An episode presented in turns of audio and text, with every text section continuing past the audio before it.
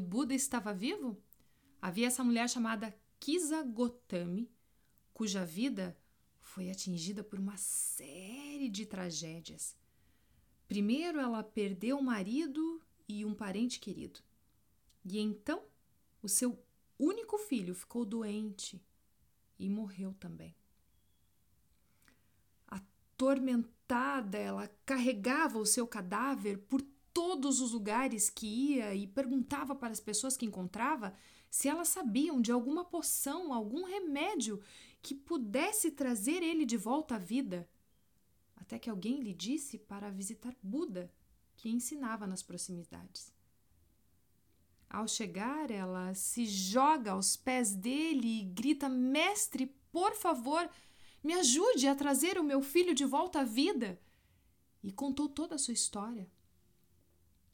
O Buda ouviu as profundezas do seu sofrimento e lhe disse: Eu posso lhe ajudar, mas primeiro você deve fazer uma coisa para mim. Vá à vila mais próxima e peça por um punhado de sementes de mostarda. Quase todas as famílias na Índia a possuem. A mulher se virou para partir e Buda a chamou mais uma vez. Ikisa Gotami, as sementes de mostarda devem vir de uma família que nunca perdeu nenhum membro, nenhum cônjuge, nenhum amigo.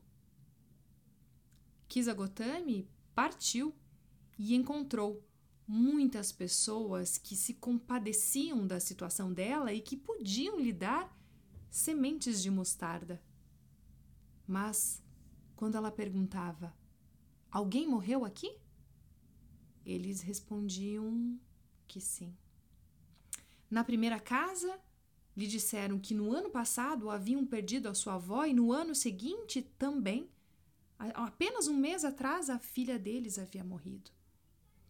E assim, de casa em casa, ela ia e perguntava: Alguém morreu aqui?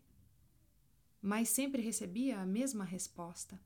Às vezes era uma tia Outras vezes, um amigo querido, e de fato, não encontrou nenhum lar sequer que não conhecia a morte. Foi então que Kisa Gotami percebeu que o que acontecia com ela acontecia com todos os outros. E ela voltou para Buda, dessa vez pedindo que abençoasse a alma do seu filho e que lhe ensinasse tudo o que ele sabia sobre os ciclos de nascimento e de morte. Ela foi uma das suas discípulas mais dedicadas e se tornou uma sábia e grande professora que conseguia auxiliar os outros no seu sofrimento.